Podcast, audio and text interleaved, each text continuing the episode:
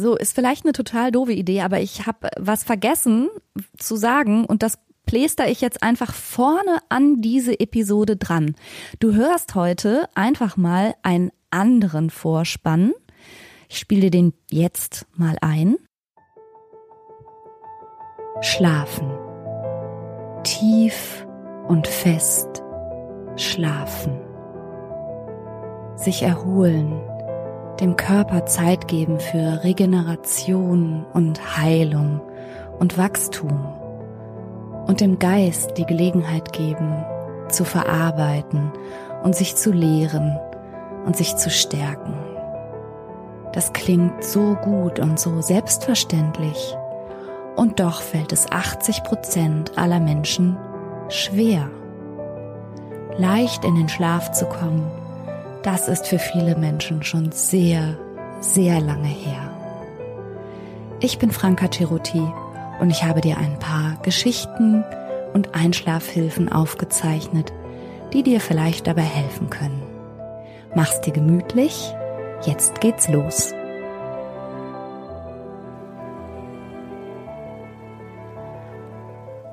Ha, ist die Musik nicht schön? Und wenn du denkst, was war denn das? Das erzähle ich dir gerne ganz kurz. Ich habe einen akustischen Entspannungs- und Einschlaf- Adventskalender aufgenommen. 24 kleine Entspannungen, wobei so klein sind sie nicht, jeweils eine halbe Stunde. Also für 24 Tage kriegst du jeden Tag eine Geschichte. Und das kostet 24 Euro. Und natürlich musst du das nicht als Adventskalender benutzen. Also du kannst, du kannst am 1. Dezember starten. Du kannst es dir aber auch jederzeit ansonsten auf meiner Seite bestellen. Es soll einfach eine angenehme, Einschlafhilfe für dich sein. Schau gerne mal auf meine Seite. So, und jetzt geht's los. Sorry, sorry, ich hatte es vergessen. es gibt Menschen, die leben in einer ständigen, ängstlichen Erwartungshaltung. Etwas, das eigentlich aktuell funktioniert, könnte kaputt gehen. Oder jemand, der jetzt gerade richtig glücklich ist, könnte unglücklich werden. Oder jemand, der aktuell gesund ist, könnte krank werden. Und jemand, der gerade so richtig das Leben genießt und von mir aus in den Urlaub fliegen will, der könnte abstürzen. Und es gibt keine Garantien, dass das nicht so ist. Und das macht diese Menschen wirklich und buchstäblich fertig. Sie sind also ständig besorgt und befürchten, dass irgendetwas eintritt, dessen Folgen sie dann aber ebenfalls dramatisch überschätzen. Also nicht nur verschätzen sie sich, was das Eintretensrisiko bestimmter Ereignisse angeht, sondern sie halten dann auch die entsprechenden Folgen für unkalkulierbar und dramatisch. Und diese Situations- unangemessene Angst, die also eigentlich durch nichts Spezielles und Konkretes getriggert wird, also nicht zum Beispiel durch Höhe, durch Enge, durch große Plätze oder irgendwelche Dinge, die wie bei einer Phobie konkret jetzt eine Angst auslösen. Also diese Angst, die eigentlich sich die ganze Zeit auf verschiedenste Themenbereiche bezieht, die nennt man frei flottierend. Dieser Begriff geht, glaube ich, auf Sigmund Freud zurück und falls dir der Begriff flottierend nicht sagt, das bedeutet in einer Flüssigkeit frei schwebend. Also diese frei schwebende Angst. Ich finde gut den Begriff frei helikopternd, weil dieses aufgeregte Schrapp, Schrapp, Schrapp, mit dem die Angst von Thema zu Thema springt, das konnte der Herr Freud natürlich noch gar nicht wissen dass es sowas gibt wie Helikoptern, jemals. Aber ich finde diese, dieses sprachliche Bild ehrlich gesagt ganz passend. Also Menschen leiden unter dieser auch Sorgenkrankheit genannten frei helikopternden Angst. Und diese furchtsame Erwartung und die Sorge, die bezieht sich auf etliche Lebensbereiche, also auf die Gesundheit, auf die Partnerschaft, auf die Finanzen, auf den Beruf, auf Alltagskram, dass irgendwas kaputt gehen könnte oder dass irgendwelche Kosten ins Haus flattern oder, oder, oder, sind da kaum Grenzen gesetzt. Alles kann zum angstbesetzten, sorgenvollen Thema werden. Und charakteristisch ist aber, dass es sich vor allen Dingen auch um nahestehende Personen handelt. Also die Betroffenen sind gar nicht so sehr besorgt um ihr eigenes Überleben, sondern sie sind in ständiger Sorge auch um Angehörige und liebe Menschen aus ihrem Umfeld.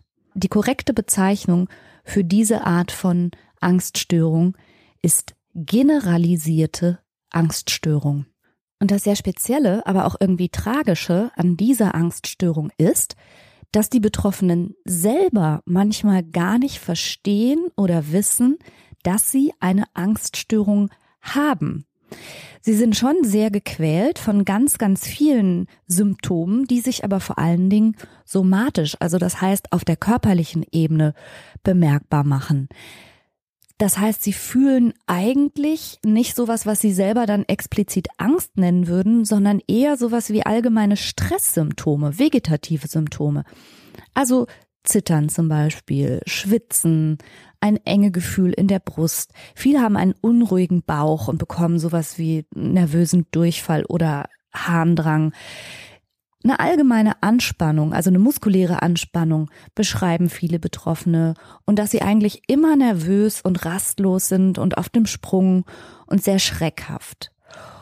Und das führt dazu, und das hat mich ehrlich ein bisschen erschreckt, muss ich sagen, dass diese spezielle Form der Angsterkrankung häufig undiagnostiziert bleibt, weil die Betroffenen in der Primärversorgung, also sprich beim Hausarzt, häufig eben nicht als Angstpatienten erkannt werden. Aber das ist nicht so, weil alle Hausärzte so schlecht sind oder psychiatrisch, psychotherapeutisch so wenig geschult, sondern es liegt einfach daran, dass 87 Prozent der Patienten mit einer generalisierten Angststörung gar nicht Angst als ihr primäres Symptom benennen, sondern sie gehen zum Arzt eben, weil sie schlecht schlafen, weil sie ständig Rückenschmerzen oder Kopfschmerzen haben, weil sie Oberbauchbeschwerden haben oder weil ihnen die Hände zittern. Und wenn sie natürlich selber gar nicht nennen, dass Angst das Leitsymptom ist, dann ist das jetzt auch nicht unbedingt das Verschulden der Ärzte und Ärztinnen in der Primärversorgung, dass dann die Diagnose der generalisierten Angststörung einfach häufig überhaupt nicht gestellt wird. Die Zahlen habe ich übrigens einem Artikel aus dem Deutschen Ärzteblatt übernommen, Ausgabe 17 aus dem Jahr 2013 und das ist ein Artikel von Borwin Bandelow, der in der Behandlung von Angststörungen auch einen großen Namen hat in Deutschland. Also wenn dich das Thema interessiert, kannst du auch mal nach dem Namen Bandelow googeln. Ja, das ist natürlich eine tückische Sache, wenn man unter einer Angststörung leidet, die man selber aber vielleicht gar nicht als Angststörung erkennt und bei der explizit Angst auch gar nicht unbedingt das augenscheinlichste Symptom ist. Wie bei Panikattacken zum Beispiel, die würde jeder erkennen als Angst und eben Panikattacke. Bei der generalisierten äh, Angststörung ist das anders. Also deshalb könnte man vielleicht auch überlegen, das eher eine generalisierte Besorgtheitsstörung zu nennen, denn das ist das, was die Leute tatsächlich viel eher erleben. Also sie halten so vieles für gefährlich und besorgniserregend, dass sie stets und ständig Dinge vermeiden beziehungsweise auch viel Rückversicherung und Bestätigung von ihrem Umfeld sich wünschen, das dann Sicherheit wiederherstellen soll. Zum Beispiel in Form von Ruf doch öfter mal an. Ich mach mir doch sonst Sorgen. Oder auch in Form von, das weiß ich von einer Patientin, die andauernd guckt, wann ihr Sohn zuletzt online war bei WhatsApp. Das kann man ja sehen. Und wenn der Sohn dann irgendwie mal zwei Stunden nicht online war, dann gerät sie bereits in so eine sorgenvolle Kaskade und dann kann es auch passieren, dass sie ihn dann nachts anruft und Überraschung, Überraschung, es war gar nichts weiter, er hatte aus Versehen einfach nur geschlafen. Aber diese Art der naheliegenden Lösung ist eben nicht das, was Menschen mit einer generalisierten Angststörung auf dem Schirm haben, sondern wie ich schon sagte, sie überschätzen total die Eintretenswahrscheinlichkeit von Katastrophen, von schlimmen Dingen, von schlechten Verläufen und es kommt ihnen seltener mal das Naheliegende in den Sinn als Erklärung für Dinge, sondern sie neigen eben zu dem, was wir katastrophisieren nennen würden. Oder wie man so schön sagt, wenn sie Hufgetrappel hören, dann denken sie nicht an ein Pferd. sondern an ein Zebra. Also rein physiologisch betrachtet kann man sich das wirklich so vorstellen, dass diese betroffenen Menschen Dauerstress erleiden. Und Stress, wenn wir jetzt mal die Definition von Richard Lazarus heranziehen, ist quasi definiert als eine Bilanzierung der eigenen Ressourcen und Fähigkeiten und Kräfte, die man so hat, und die wird der vermeintlichen Bedrohung gegenübergestellt. Und wenn ich dann merke, meine Ressourcen reichen eigentlich gar nicht aus, um das zu bewältigen, was hier ansteht, dann erlebe ich Stress. Und das Problem bei Menschen mit generalisierter Angststörung liegt aber da genau auf beiden Seiten. Zum einen wird die Bedrohungslage, also die vermeintliche Bedrohungslage, ja völlig falsch eingeschätzt. Und zum anderen muss man sagen, werden aber auch häufig die eigenen Ressourcen und Kompetenzen und das eigene Vertrauen in die Wirksamkeit bei Problemlagen auch angemessen sich zu verhalten und dann schon zu wissen, was zu tun ist, das wird konsequent unterschätzt, so dass die die Bilanzierung, also wie hoch ist jetzt gerade die Anforderung und wie ausgeprägt sind meine Ressourcen, um damit umzugehen, die fällt bei Menschen mit generalisierter Angststörung, muss man sagen, immer negativ aus. Und das bedeutet, dass diese Menschen einfach auch immer Stress haben. Und Stress ist ja nichts anderes als eigentlich die gut gemeinte Vorbereitung deines Körpers auf jetzt eine Anforderungssituation. Dein Körper versetzt dich in die Bereitschaft, durch eben bestimmte vegetative Prozesse und dadurch, dass die Durchblutung gefördert wird und deine Muskulatur wird angespannt und so, das soll dich ja eigentlich vorbereiten für den vermeintlich anstehenden Kampf oder die vermeintlich anstehende Flucht. Es ist so etwas wie unser steinzeitlich veranlagtes Lösungsprogramm für alle möglichen Problemlagen, was aber halt ja überhaupt gar nicht passt auf die reale Situation, sondern nur auf das, was im Kopf der Menschen mit generalisierten Angststörungen abgeht.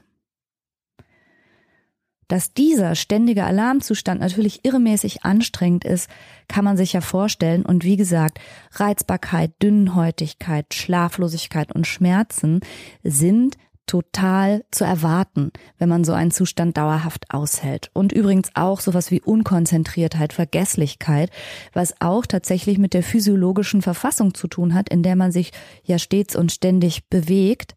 Ein gestresster Kopf ist kein Kopf, der gleichzeitig zu konzentriertem Nachdenken oder fantasievollen Lösungen oder Kreativität oder irgendwas gut in der Lage ist. Also ein Körper und ein Gehirn im Alarmzustand können nicht besonders gut denken. Und auch das fällt Menschen mit generalisierter Angststörung häufig an sich selber auf.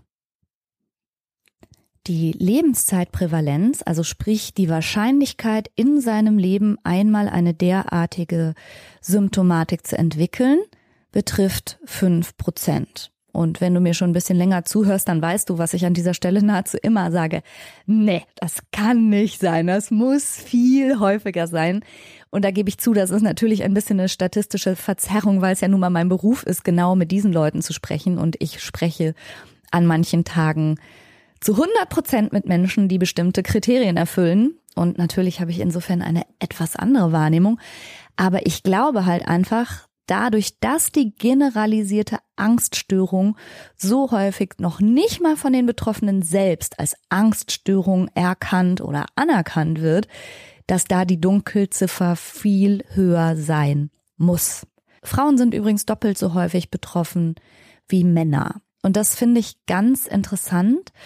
Und da habe ich einfach nur so ein paar persönliche Spekulationen dazu, wenn man so will, und auch aus der Retrospektive meiner PatientInnen, die ich damit in Behandlung hatte und habe. Ich habe schon das Gefühl, dass die betroffenen Personen schon eher auch ängstliche Persönlichkeiten immer schon gewesen sind. Und es gibt ganz klar auch bei der generalisierten Angststörung eine familiäre Häufung. Und das spricht einerseits für eine genetische Disposition, also dass man eine Veranlagung vielleicht einfach geerbt haben mag. Auf der anderen Seite darf man sich natürlich auch mal ganz kurz überlegen, wenn schon ein Elternteil oder beide Elternteile eher so ängstliche Vertreter gewesen sind. Und wenn wir mal zugrunde legen, dass ich lerne, mich selber so zu sehen und auch die Welt so zu sehen, wie andere mich sehen und die Welt sehen, nämlich meine nahen Bezugspersonen in meiner frühen Kindheit, dann ist ja auch klar, dass ganz abgesehen von der genetischen Disposition möglicherweise auch ein, ein großer, unsicherer, ängstlicher Umgang der Eltern mit dem Kind bei genau diesem Kind dazu führt, einerseits selbst verunsichert zu sein und zweitens auch die Welt groß und gefährlich zu finden. Und das kann man ja fast schon so ein bisschen transgenerational herleiten. Also Eltern, die sehr ängstlich, übervorsichtig, maximal behütend mit ihren Kindern umgehen, suggerieren genau diesen Kindern ja halt eben beides. Zum einen, die Welt ist groß, böse und gefährlich und hinter jeder Ecke lauert eine, wie auch immer geartete, vielleicht sogar tödliche Gefahr. Das ist das eine, was man Kindern dann vielleicht mitgibt. Und das andere ist, du hast nicht die Kompetenz, das alleine zu bewältigen und deshalb muss ich dich permanent schützen. Und wenn das das ist, womit jemand groß wird, kann man sich ja vorstellen, dass daraus auch ein zutiefst verunsicherter, ängstlicher Erwachsener wird, der eben in diesem Abgleich der eigenen Kompetenzen, so ein Erwachsenenleben vernünftig und gelingend zu bewältigen, denkt, nee, schaffe ich gar nicht. Große gefährliche Welt und ich habe ihr nichts entgegenzusetzen und jederzeit könnte was Schlimmes passieren. Und das natürlich überhaupt keine schöne Lebenssituation. Also wenn man das mal so auf sich wirken lässt, was das bedeutet, in so einem Alltag festzustecken. Und das macht es dann, denke ich, auch ganz nachvollziehbar, warum es da hohe Überlappungen gibt. Einerseits auch mit depressiven Störungen und, aber das ist jetzt wieder mehr meine ähm, Erfahrung aus meiner Praxis, als dass sich das jetzt statistisch so ganz groß abbilden würde. Aber meiner Erfahrung nach haben diese Menschen auch einen Hang zu Alkohol und Beruhigungsmitteln. Einfach weil Alkohol ja zumindest sehr kurzfristig einen blöderweise tatsächlich ein bisschen mutiger und ein bisschen lockerer und ein bisschen entspannter macht, worin eine echte Problematik liegt. Das funktioniert eben sehr kurzfristig. Direkt am nächsten Tag ergibt sich allerdings häufig das Problem der sogenannten Anxiety. Und das ist eine Wortschöpfung aus Hangover und Anxiety. Also, dass dann, wenn man dann so leicht verkatert ist und vom Alkoholkonsum des Vortages auch so ein bisschen wackelig auf den Beinen und so ein mulmiges Bauchgefühl hat und so. Also das heißt, dass man schon körperlich durch den Alkoholkonsum genau das mit unterstützt, was dann wieder den Körper in diese nervöse Unruhe versetzt und eigentlich die Angst erst wieder richtig ankickt. Und da kann man dann ganz schnell in so Teufelskreise hineingeraten, wenn man nämlich genau das versucht, wieder durch Alkohol Schrägstrich durch Benzodiazepine durch Beruhigungsmittel runter zu regulieren, dann steckt man da nämlich ganz schnell in einem wirklich üblen Teufelskreis drin. Nicht mal die Hälfte der Betroffenen geht überhaupt in eine Behandlung beziehungsweise in die richtige Behandlung. Ich sagte ja schon, einige gehen dann wegen ihrer körperlichen Symptome zum Arzt und da ist es dann aber mehr als fraglich, ob das dann richtig diagnostiziert wird und mehr als die Hälfte geht aber eben überhaupt gar nicht in Behandlung. Und dadurch kommt es dann leider zu ganz hohen Chronifizierungsraten. Also die generalisierte Angststörung ist eine Angststörung, die sehr über die Dauer der Zeit chronisch werden kann und die, wenn man dann erst nach Jahren oder Jahrzehnten dann vielleicht doch in eine Psychotherapie geht, natürlich dann auch nicht mal eben so zack, zack aufzulösen ist, weil es einfach schon sehr, ja, chronisch und tief eingegraben ist in das Denken und das Fühlen und das Verhalten der betroffenen Person.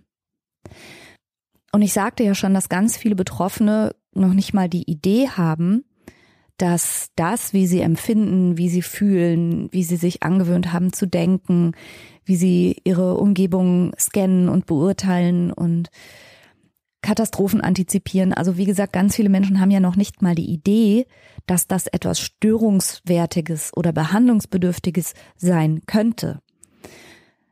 Das bedeutet, diese Art der Erkrankung ist häufig das, was wir Psychotherapeutinnen als Ich-Synton bezeichnen. Das wird als sehr zu sich selbst gehörig erlebt und quasi als, ja, so ist eben mein Charakter. Und tatsächlich ist es manchmal so, dass Menschen mit einer generalisierten Angststörung ihre sorgenvollen, grüblerischen Gedanken auch für ja, richtig und erwachsen halten und dass das zu ihrer tiefen Überzeugung gehört, dass verantwortungsvolle und weitsichtige Menschen genau so denken müssen. Also, ne? Sich sorgen ist Vorsorgen oder wie? Gibt's nicht auch so komische Sprüche dazu? Also diese subjektive Überzeugung, dass dieses ganze sorgenvolle Grübeln auch sinnvoll ist unterstützt natürlich nicht gerade die Therapiemotivation, ne, sondern ganz im Gegenteil.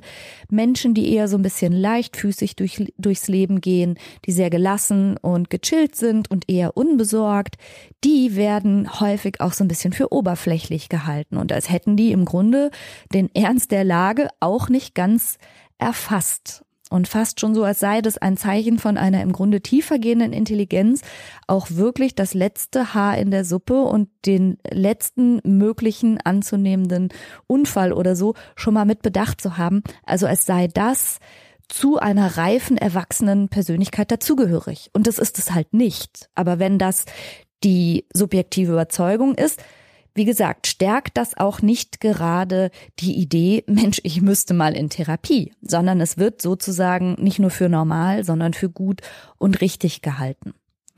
Manchmal noch mit so einem kleinen Touch ins Irrationale, so nach dem Motto, wenn ich über irgendwas nachgedacht habe, macht das die Eintretenswahrscheinlichkeit wiederum niedriger. Also wenn mein Sohn in seinen Studienort zurückfährt mit dem Auto und ich mal ganz kurz mir Gedanken mache, ach Gott, hoffentlich hat der Junge keinen Unfall, als würde den das schützen. Und ähm, auch da, da ne, gibt's viel irrationales Denken, was da miteinander verbunden ist. Menschen mit einer generalisierten Angststörung vermeiden viel. Also vieles, was ihnen irgendwie riskant vorkommt, und das kann vieles sein, äh, oder wo sie denken, da geht irgendeine Art von Unwägbarkeit mit einher, das wird vermieden. Und eben zum Beispiel so, dass Urlaube nicht so gerne gemacht werden, Flugreisen, Zugreisen, dass fremde Städte, fremde Orte mit dem Auto anzufahren schwierig ist und vermieden wird. Also allerlei kann einfach, wo, wo das Risiko, wie gesagt, maximal überschätzt wird und die Eintretenswahrscheinlichkeit oder als ähm, noch so Terrorwarnungen galten für Weihnachtsmärkte und so, da wurde dann tatsächlich die Wahrscheinlichkeit von so einem Terroranschlag unmittelbar betroffen zu sein, also die gefühlte Wahrscheinlichkeit ist dann bei jemand mit einer generalisierten Angststörung bei sowas wie 70 Prozent. Also wenn ich auf einen Weihnachtsmarkt gehe mit meiner Familie, habe ich gefühlt eine 70-prozentige Wahrscheinlichkeit, ein Terroranschlagsopfer zu werden oder so. Das habe ich tatsächlich in meiner Praxis häufiger mal gehört.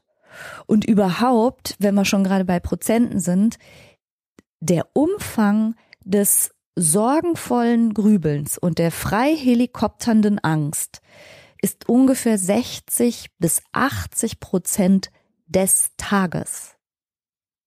Also 60 bis 80 Prozent der bewussten Tagesgedanken im wachen Bewusstseinszustand bezieht sich auf Sorgen.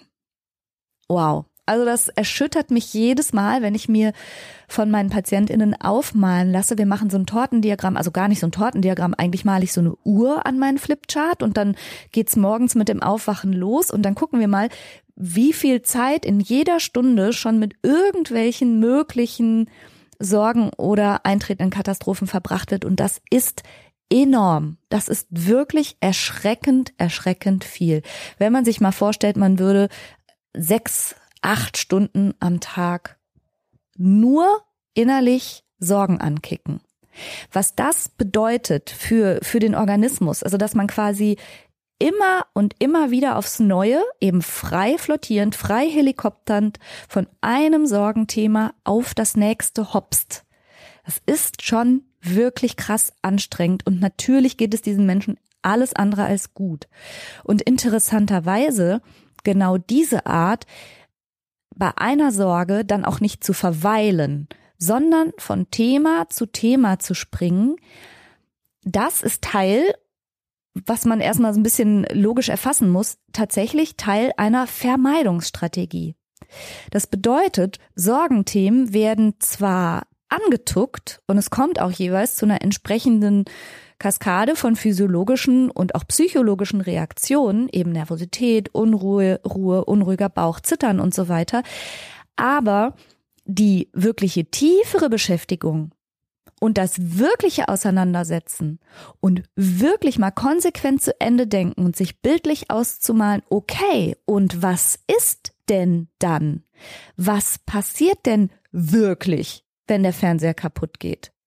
Was passiert denn wirklich, wenn das Finanzamt irgendeine Nachzahlung fordert?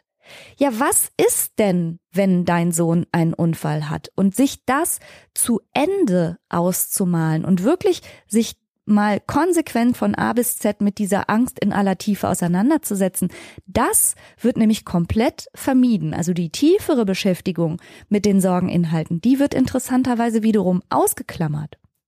Sprich, die betroffenen Patientinnen hopsen und springen und Helikoptern von Sorgengedanke zu Sorgengedanke, aber sie vermeiden das in der Tiefe, die damit einhergehenden Emotionen dann komplett zu fühlen, die dazugehörigen Bilder sich wirklich zu visualisieren und das ist interessanterweise eine kognitive Vermeidung.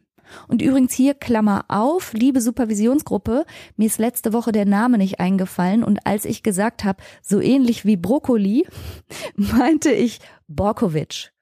Google Borkovic, wenn du mehr wissen möchtest über die kognitive Vermeidung bei PatientInnen mit generalisierter Angststörung. Das ist mir letzte Woche nicht eingefallen. Sorry, Klammer zu. So, also Sorgen werden diffus angerissen, aber nie wirklich durchdacht.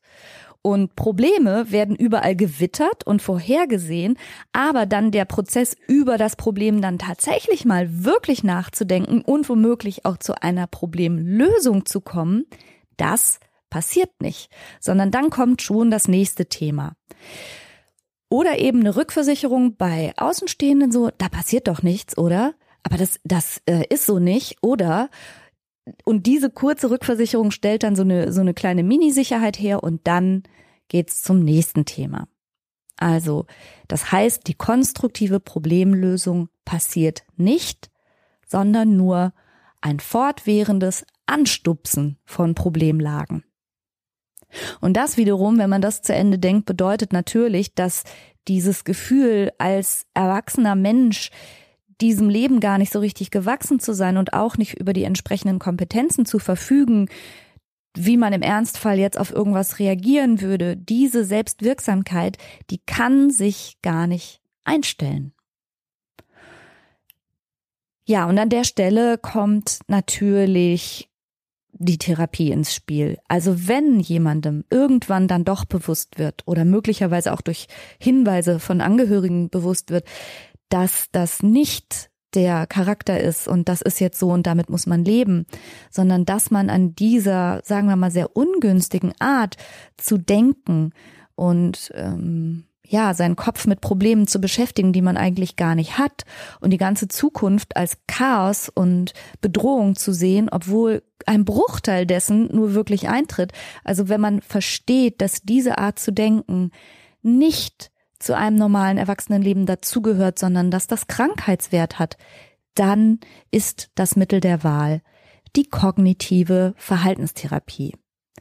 Die kognitive Verhaltenstherapie deshalb, weil sie tatsächlich sich ja zur Aufgabe gemacht hat, die hinter den Gefühlen liegenden Kognitionen sozusagen mal zu beleuchten und eben genau solche Prozesse, wie ich sie heute kurz umrissen habe, den Betroffenen klar zu machen. Also Verhaltenstherapie bedeutet immer sehr viel auch über die Erkrankung zu lernen.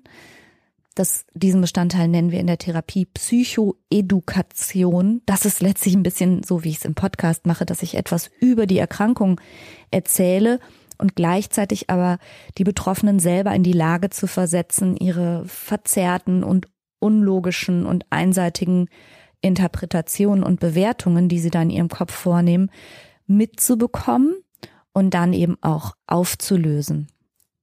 Und ganz wichtig bei Menschen mit generalisierter Angststörung ist aber auch, dass sie die Sorgen lernen, nicht immer nur so anzustupsen und dadurch zu denken, ähm, das wäre dann schon irgendwie eine gute Auseinandersetzung, sondern dass sie sich ihren Ängsten wirklich stellen und dass sie wirklich reingehen in die Angst und durchgehen durch die Angst, weil das ist ja schon in verschiedenen anderen Podcast-Folgen mal angeklungen. Angst wird man niemals los, einfach niemals, indem man das, was einem Angst macht, vermeidet, sondern indem man mutig darauf zugeht, dem Drachen ins Auge schaut und genau dahin geht und weitergeht, wo es weh tut. Und dass ich jetzt an der Stelle hier die kognitive Verhaltenstherapie so hervorhebe, hat halt einfach quasi den Hintergrund, dass das wissenschaftlich gut belegt ist. Damit möchte ich nicht in Abrede stellen, dass Kolleginnen mit psychodynamischem Hintergrund auch gute Arbeit leisten mit Angstpatienten. Die haben dazu einen theoretisch etwas anderen Zugang und beschäftigen sich viel zum Beispiel mit den Entstehungsbedingungen, die ich gerade so ganz kurz angerissen habe. Also welche Erlebnisse hast du in deiner Familie gehabt? Wie war die Bindung an deine Bezugspersonen und wie viel Sicherheit hast du da eigentlich erfahren können? Was ich auch super wertvoll finde. Allerdings für die konkrete Angst ist häufig Konfrontation das Ding, das hilft. Und das ist dann eben die Verhaltenstherapie. Ich mache dir unter diese Podcast-Folge einen Link zu einer PDF von der Deutschen Gesellschaft für Psychiatrie und Psychotherapie, DGPPN, wo nochmal so ein paar Links zusammengestellt sind und Informationen über die generalisierte Angststörung. Das sogenannte Fact Sheet findest du unter der Podcast-Folge. Und ich hoffe, dass ich dir vielleicht ein kleines Aha bescheren konnte, entweder in Bezug auf dich selber oder auch auf irgendjemand, den du kennst und der dich vielleicht auch manchmal so ein bisschen angespannt hat in der Vergangenheit, weil er oder sie dauernd möchte, dass du anrufst und ihn oder sie beruhigst oder irgendetwas die ganze Zeit bestätigst und du denkst dir, Junge, Junge, was ist denn da los? Ja, Jetzt hast du vielleicht eine Idee, was da los sein könnte. Immer Vorsicht mit Ferndiagnosen. Aber wenn du jetzt zumindest schon mal davon gehört hast, dass es eine wild helikopternde Angst gibt, die sich auf alle möglichen Themen niederlässt, ja, dann kannst du dem ja da vielleicht mal nachgehen. Ich möchte an dieser Stelle unbedingt schon mal was ankündigen. Und zwar mache ich eine kleine Winterpause.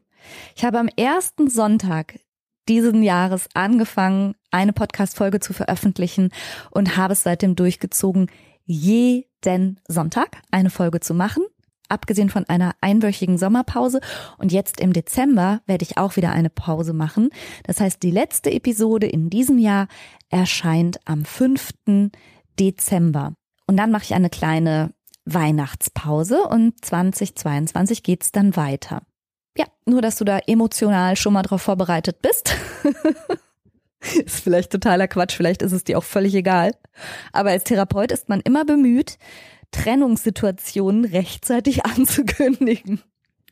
Ja, so habe ich hiermit getan.